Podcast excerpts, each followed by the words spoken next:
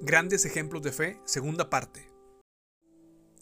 Fue por la fe que Jacob, cuando ya era anciano y estaba por morir, bendijo a cada uno de los hijos de José y se inclinó para adorar, apoyado en su vara. Fue por la fe que José, cuando iba a morir, declaró con confianza que el pueblo de Israel saldría de Egipto. Incluso les mandó que se llevaran sus huesos cuando ellos salieran. Fue por la fe, cuando nació Moisés, que sus padres lo escondieron durante tres meses. Vieron que Dios les había dado un hijo fuera de lo común y no tuvieron temor de desobedecer la orden del rey. Fue por fe que Moisés, cuando ya fue adulto, rehusó llamarse hijo de la hija del faraón.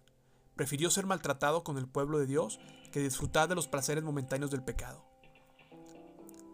Fue por la fe que Moisés salió de la tierra de Egipto sin temer el enojo del rey. Siguió firme en su camino porque tenía los ojos puestos en el invisible. Fue por la fe que Moisés ordenó que el pueblo de Israel celebrara la Pascua y rociara con sangre los marcos de las puertas para que el ángel de la muerte no matara a ninguno de sus primeros hijos varones. Fue por la fe que el pueblo de Israel atravesó el Mar Rojo como si estuviera pisando tierra seca. Pero cuando los egipcios intentaron seguirlos, murieron todos ahogados. Fue por la fe que el pueblo de Israel marchó alrededor de Jericó durante siete días y las murallas se derrumbaron. ¿Cuánto más les tengo que decir? Se necesitaría demasiado tiempo para contarles acerca de la fe de Gedeón, Barak, Sansón, David, Samuel y todos los profetas.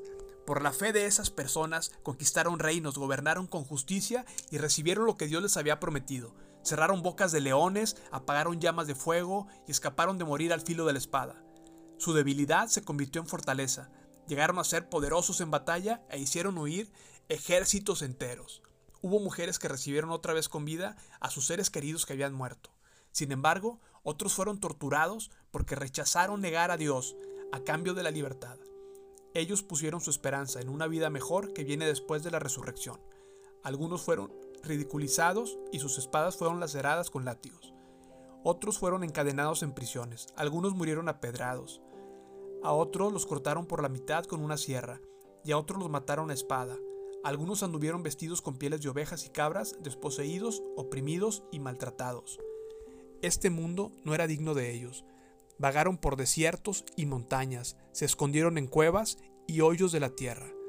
Debido a su fe, todas esas personas gozaron de una buena reputación, aunque ninguno recibió todo lo que Dios le había prometido, pues Dios tenía preparado algo mejor para nosotros, de modo que ellos no llegaran a la perfección sin nosotros.